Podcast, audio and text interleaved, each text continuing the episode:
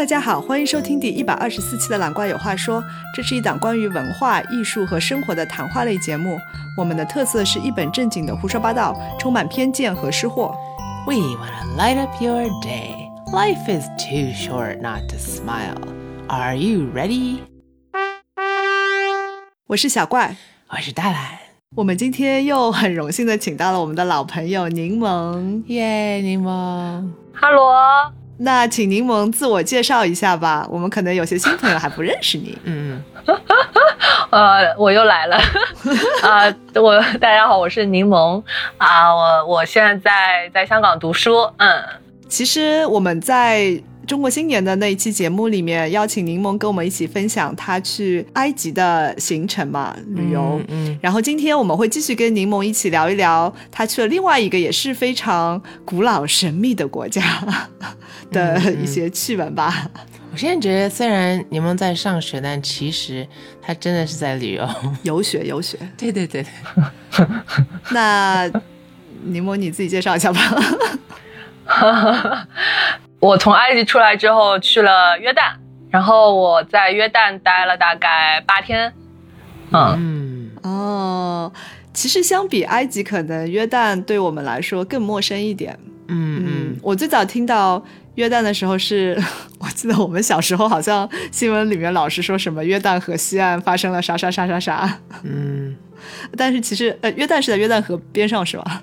对的对的，在在东岸，它西岸被以色列拿掉了，对 对对，所以在我印象中，约旦还是一个相对比较没有那么乱的国家，就是感觉它总是比较和平的。然后那时候我在美国也认识一些约旦的朋友，感觉就还好。所以你这次去约旦，怎么想到去呢？对，然后后你对它的一个整体的印象是什么吧？约旦，我其实一开始不在我长期规划里面，但是这次在商量去哪些地方玩的时候，本来是想去埃及和摩洛哥的，但是摩洛哥始终让我看没有滤镜的照片，我始终有种新疆的感觉，所以我但是我最后在做攻略的时候，我发觉其实埃及去约旦挺方便的，因为约旦也是。约旦是电子签，就对中国人来，就是你网上只要买它的有一个叫约旦通 （Jordan Pass），就是网上大概是八十 JD，然后你其实就是可以当场出一张电子签，所以挺方便。挺多人从埃及去约旦的，是因为埃及西奈半岛，呃，如果你坐船是能直接坐船跨红海到约旦那一边的，就是从埃及的那个港口卡巴可以直接坐到阿卡巴，阿卡巴在约旦。啊、也是有飞机飞埃及开罗飞约旦的那个首都安曼，所以我们最后就定了就是走摩西的那条路，就跨过红海去约旦。哦，好想去啊！听了，呃，所以就是你在约旦待了几天呢？我约旦一共待了八天，然后把它其实主要的呃城市和呃一般一景点都去了。嗯，就是从北到南，一般人会以安曼为中心嘛，它的首都。然后它往北，呃，可以到有个地方叫 Jerash，然后再往北是可以看眺望那个格兰高地。其实就是在已经到以色列和约旦的边境那个地方了，就原来是叙利亚的那个格兰高地，现在六日战争以后就变成呃以色列的嘛，所以可以看到格兰高地。再往南，就沿途有一个城市叫马达巴，然后它是个马赛克城，就约旦就拜占庭，然后那种风格都是那个马赛克瓷一块块给拼起来的那些教堂。然后还有两个地方是，一个是叫 Mount。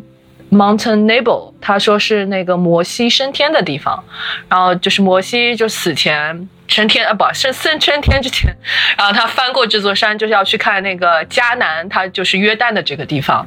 然后另外一个地方是他说是呃是被约翰保罗二世认证的那个耶稣受洗的地方，就是在那个 Mountain Nebo 隔壁。呃，是在死海的北边，就是他们说很多人会从以色列耶路撒冷到约旦的这一边，就是去看去来这个地方，然后朝圣。然后现在这个地方，呃，有一个池子，大家是可以预约受洗的，好像十五刀一个人。就是我们那天去，就是看到以色列、约旦这样，就是你其实离着对岸的以色列大概就不会超过十米，就那个河的宽度。哦，对，据说很窄是吧？那一段。对的，对的，而且它也不深，所以你是能人站下去的嘛。然后约旦这边其实都是穆斯林，所以受洗的不多。但是以色列里边那个热闹啊，都是。哎，那你可以从河这里你就走过去可以吗？或者游过去，你 就游到另外对面去了。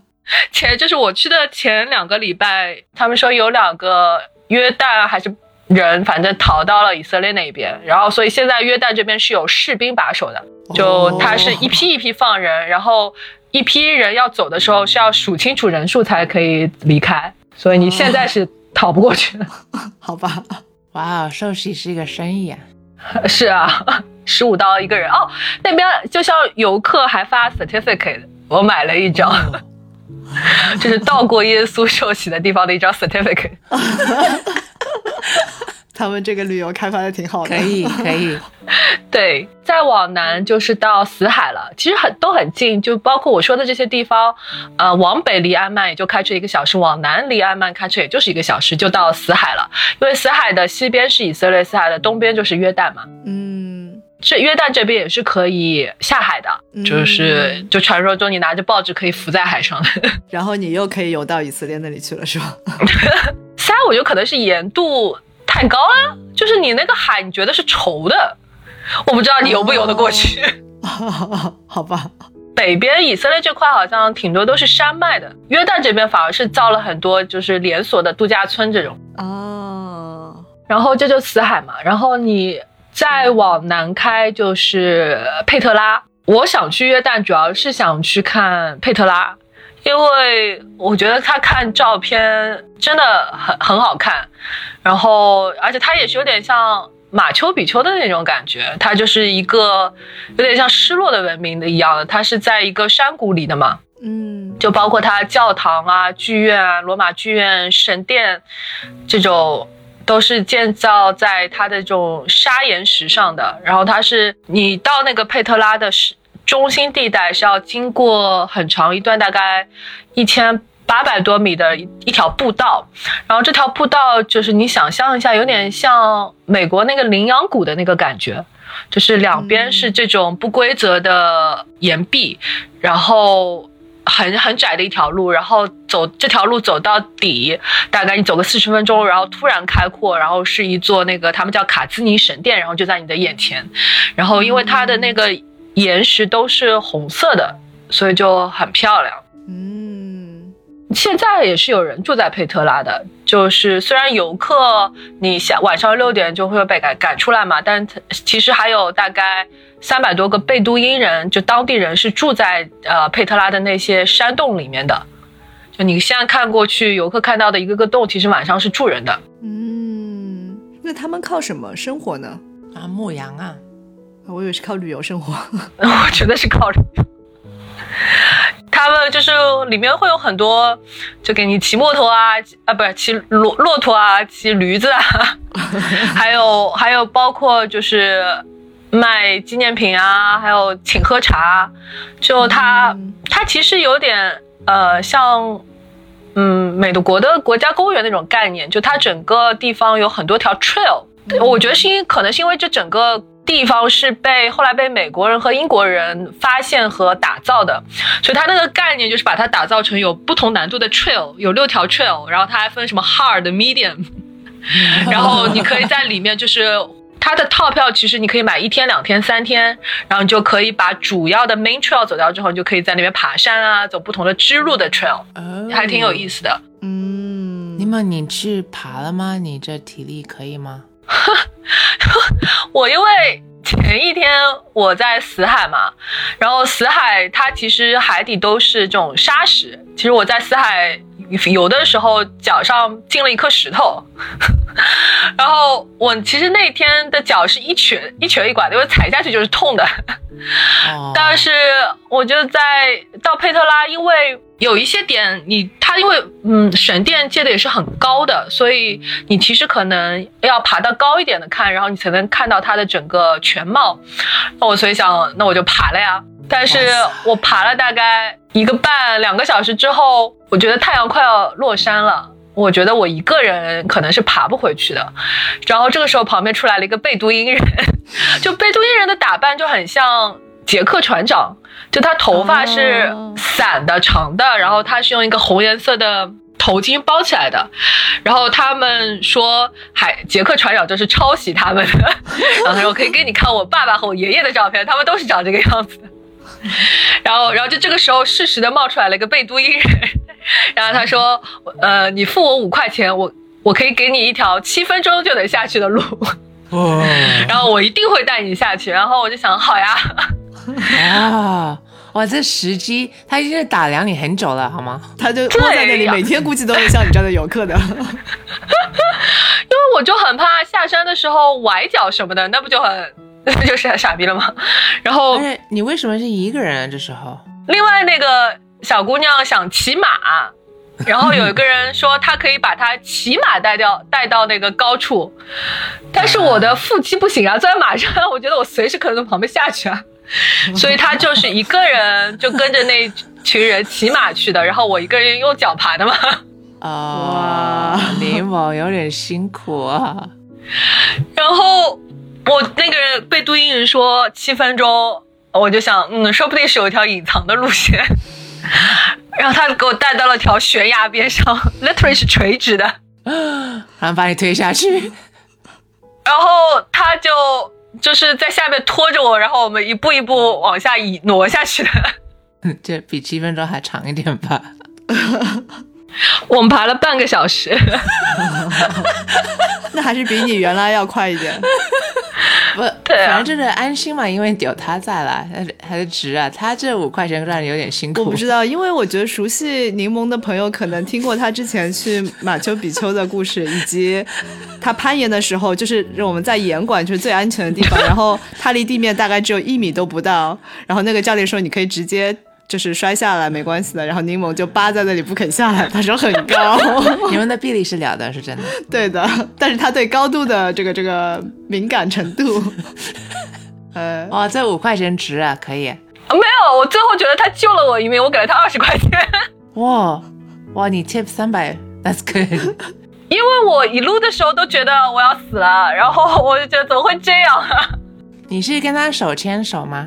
没有，但是有的时候他是要拖着我的脚的，因为他自己是那种大字形，就是有的地方他是大字形下去的，就是手要撑着两边，脚要撑着两边，哦，这种我怎么下得去啊？我其实我觉得你下次他请他背你下去更快。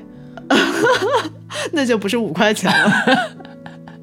因为那个人，那个背都因人一开始说我要我可以帮你背包，然后爬了一阵子说我也可以把你背下去。哇，这个而且他英语很好是吧？我觉得这个背对人挺好，他英语很好，而且他一路上都在说什么呃，因为他贝都因人就是就是生活在这个山谷里面的，然后他就说你只有像风一样，然后你才可以很自由的在这个山谷里面。他那个他啥？他多大？你觉得年龄啊什么的？我觉得二十几岁，哦，这么年轻身高可能跟我我差不多，他不高的，很瘦小的一个人。哦，很适合攀岩哎。有一个很灵活帅帅带你下去，柠檬可以、啊。而且我后来看到他腰间是挂那种攀岩的绳扣和绳子的，哦 我在想，呵，这种我怎么下去？我觉得他可能看人的，如果他觉得你还有攀岩底子的话，他可能说我再带你只要一分钟一条路线下去。我在想他会出现吗？如果我需要他的吗？那我估计他背不动你。对啊，我因为他会守在就是最顶端，就是你好不容易爬上去，你觉得你能看到那个 view 了，然后你会发觉那个 view 那边有个帐篷，然后挂这个牌子说 view 只有买了两块钱的茶你才能看到。还这样，呃，虽然它没有像埃及那么坑，但是约旦整体就是我很难形容，我不知道怎么形容这件事情，但是我从来没有在一个地方把我所有能想到的种类的旅游纪念品都买了一遍，就是它会让你有一种骑虎难下的那个地方，我很难形容这个地方。嗯，就是大家如果去的话要，呃看好腰包是吧？就是是吧？带着现金啊，那说明他们很会做生意耶，我觉得。对啊，很会做，很会做，就不像埃及，你会觉得他跟你讲话的时候有一点连哄带骗，但约旦是嗯，不停的跟你推销，然后很强硬的，然后你就会觉得你花了这点钱，你人才可以继续前进呃的那种感觉。呀，约旦币其实很值钱的，哦，好像是为数不多的，对美，它比美金还值钱，就一个约旦 JD 是一点五美金。哇，哇哦，对。那，它这里的物价还挺高的吗？这就是我觉得阿拉伯国家的旅游的观感有一点差的地方，就在于它当地的物价其实是不贵的。就比如说埃及，可能一顿饭就十十当地币，也就是比如说一刀这样。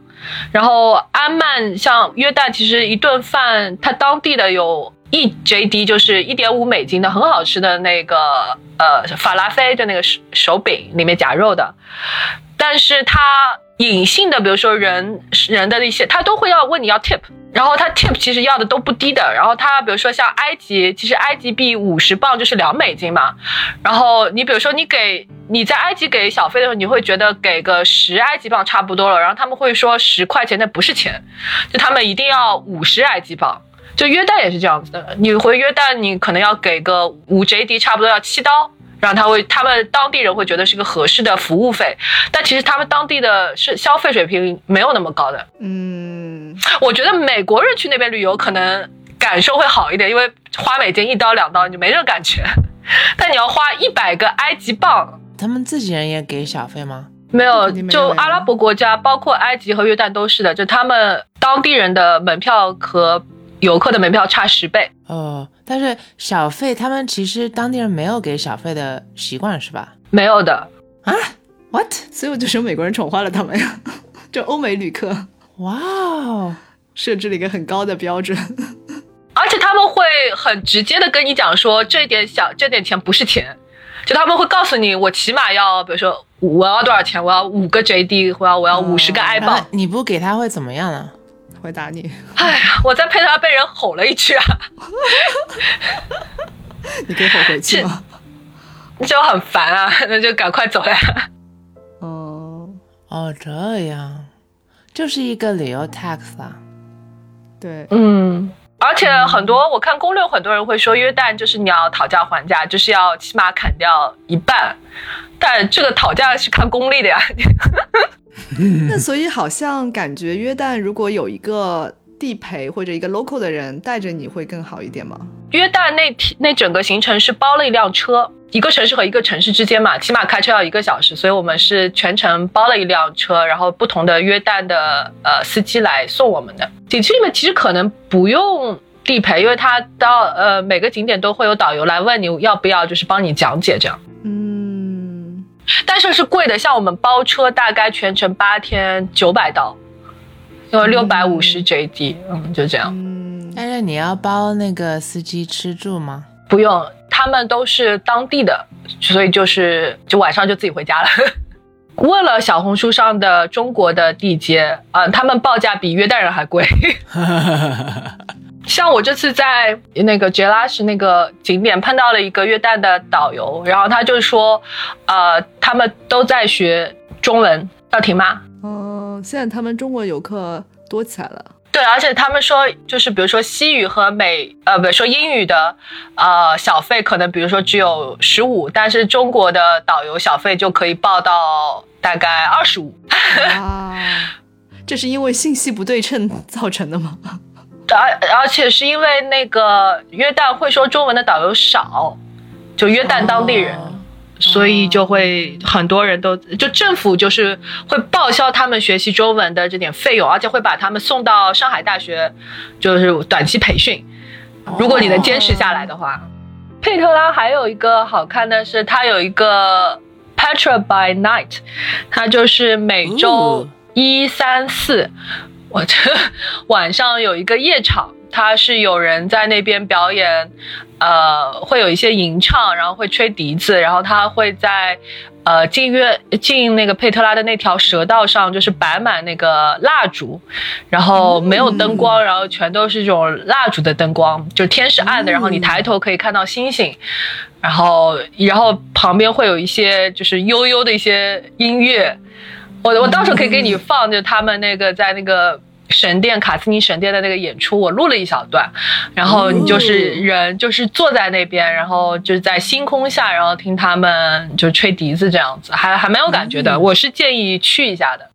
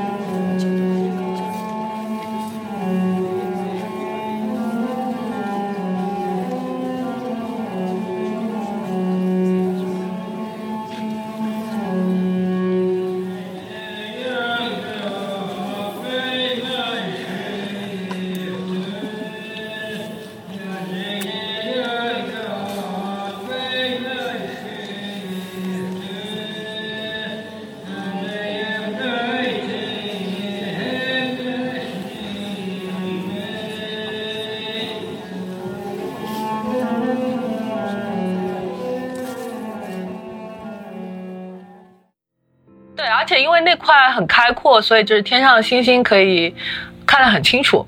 但是佩特呃佩特拉有一个就是旅行的 tip，是因为它现在好像是它的雨季，而且那边那个地势是这样子，就是因为它其实是个洼地。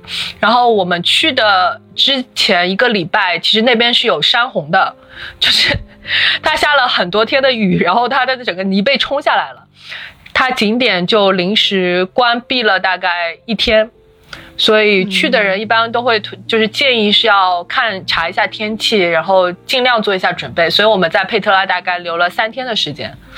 嗯，之前说在埃及大家的时间观念是跟我们不太一样，比较随意。那在约旦大家时间观念也是一样的吗？哦，约旦好很多哦，我没有讲这个，就是我们飞机一下约旦啊，不一进阿曼，就我终于有一种回到现代城市的感觉。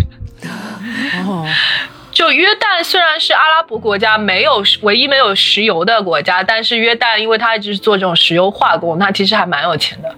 然后它就是高速也修得很好，然后终于你在街上是听不到人按喇叭的。它它哦它它修的很很新，然后呃很干净这个城市，嗯，它嗯比埃及然后也没有那么大的那种风沙，所以我们之前在埃及的毛病一到约埃一到约旦第一天就都好了。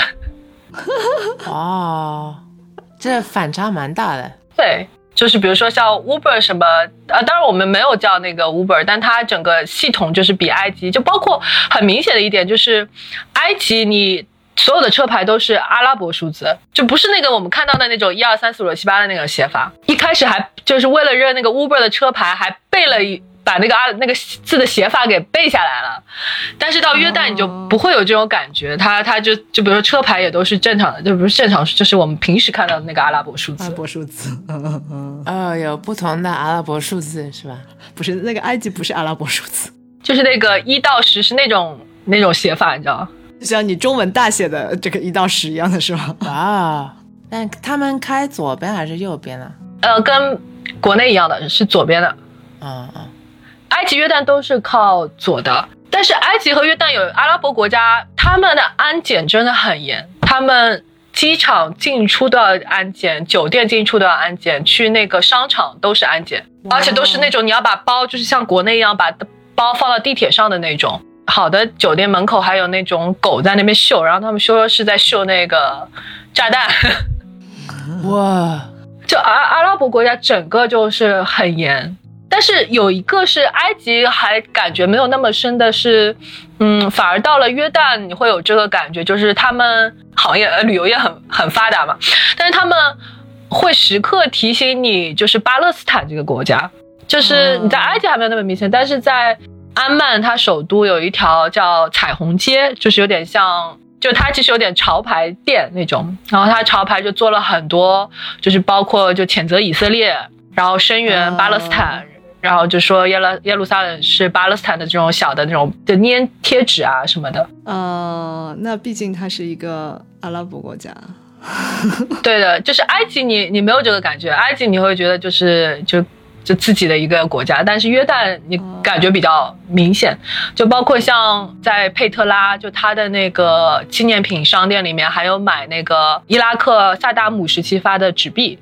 就是我那天看到很新的一沓钱在那边，然后我说为什么这个东西在这里？他说是卖的。他说现在这个钱已经不值钱了，但是是，然后他问你知道伊拉克？我说知道，这是。那毕竟人家就在隔壁呀。对 对对，是 没错，就在约旦河西岸。而且我会发觉，就是确实很多巴勒斯坦他们发生的一些东西，你是不知道的，就包括像。他们会有那种粘纸是一个西瓜，然后我还很傻逼的问这个为什么是个西瓜，然后他们说这个是那个巴勒斯坦解放运动的一个标志。就是他们在那个 social media 上会，因为西瓜的颜色，他们国旗颜色是相近的。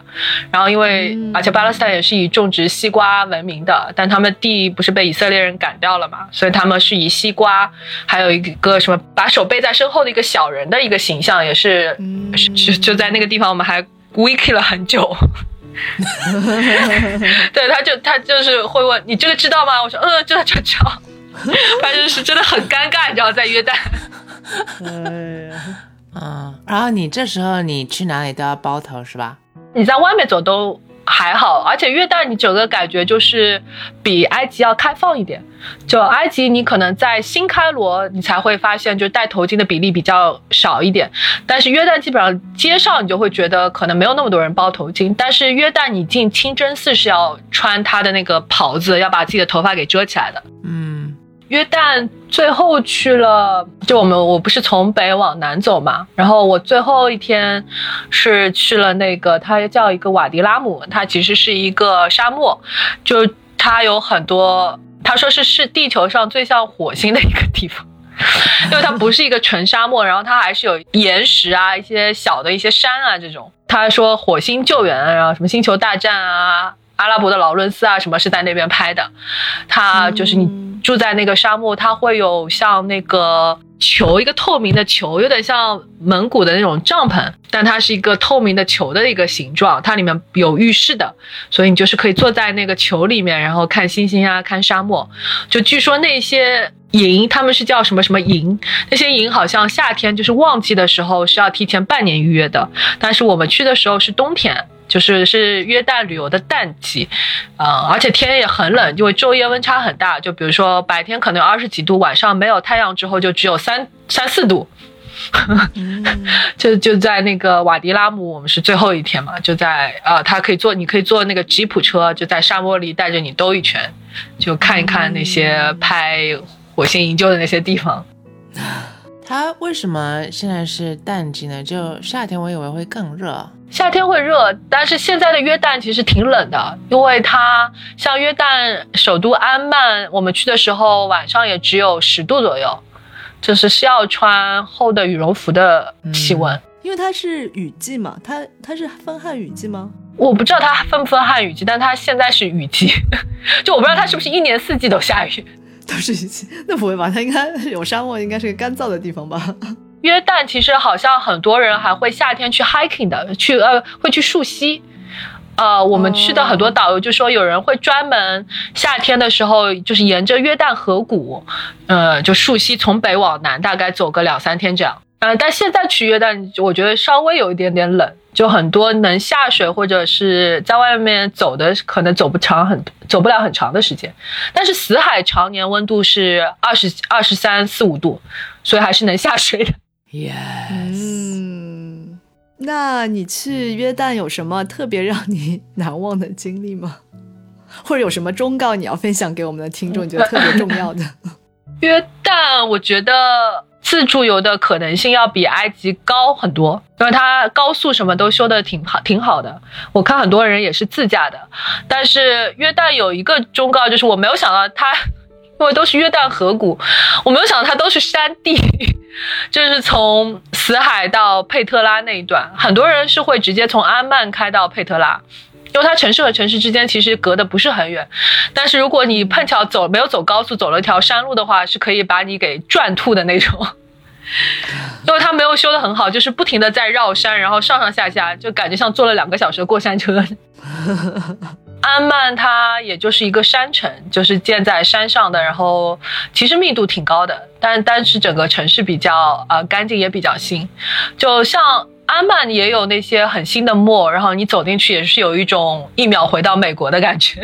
嗯，最后一天本来是要回安曼，但是我们那天飞机被临时取消，然后我们就提前十二个小时到了安曼，然后就在安曼附近找了一个 电影院。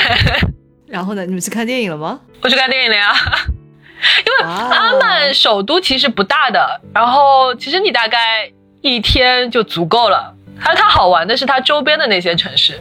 我们这次行程包括在埃及也有一天，就是住在机场边上，因为我们误机的那一天，这种很难得的是在国外旅游会专门有半天时间是去看了一下它当地的那个 shopping mall。比较有 feel。呃，约旦落差没有埃及那么大，但是埃及的那个落差感会更强烈一点。包括它有个巨大的家乐福，在它的 mall 里面，然后都是人。那听下来，感觉约旦还是相对比较旅游开发的比较好的，就是大家要小心一些个花钱的地方。对，你都你都买了些啥纪念品啊？你们？不是到耶稣受洗的地方的证明吗？但是除此之外，他感觉还买了很多东西。十字架呀，各种瓶子、罐子、毯子、地毯，然后还有死海，他们有各种系列产品，什么死海泥、护手霜。然后还有各种银器戴在手上的，不是马赛克城嘛？然后他们就会把那些马赛克做成那种就挂在墙上的那种装饰的杯垫，还有那种什么小小的骆驼可以盖呃骆驼背可以打开来的。然后我朋友还买了很多那种什么骆驼骨做的项链，还有奇怪的石头做的项链，还有茶，就是他们还有贝都因人的那种茶，阿拉伯的那种咖啡哦，他们还有那个椰枣。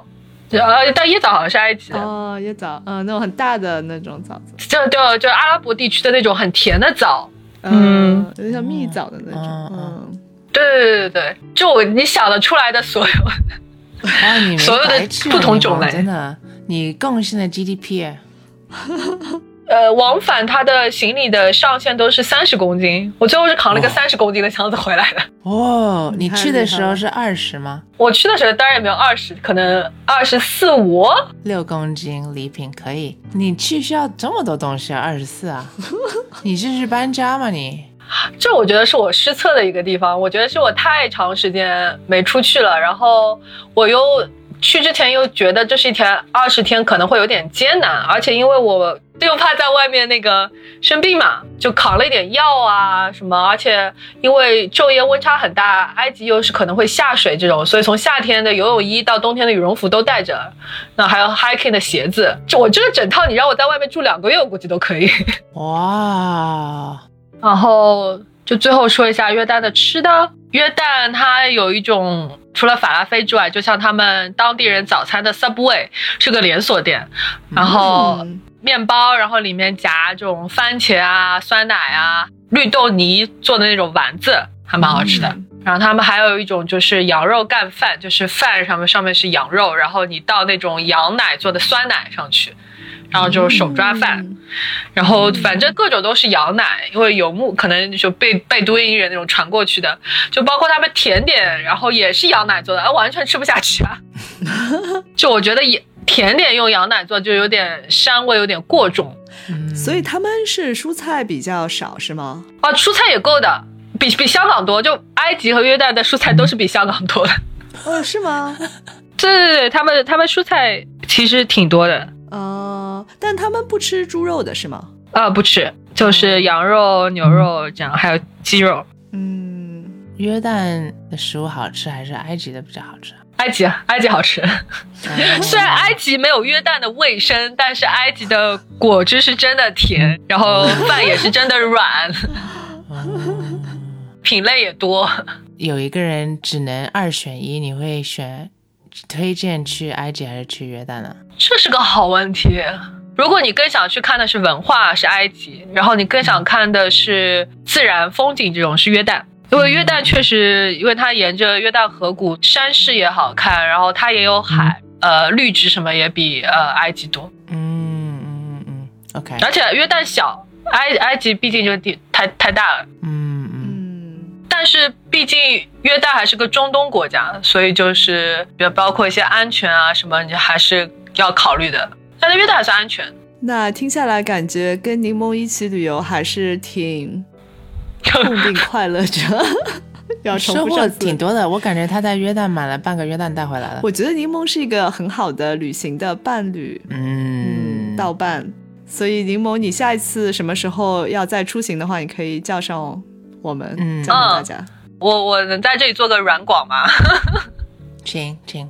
我想夏夏天的时候去土耳其加中亚五国里面的四个国家，啊，就是签证办办下来的四个国家。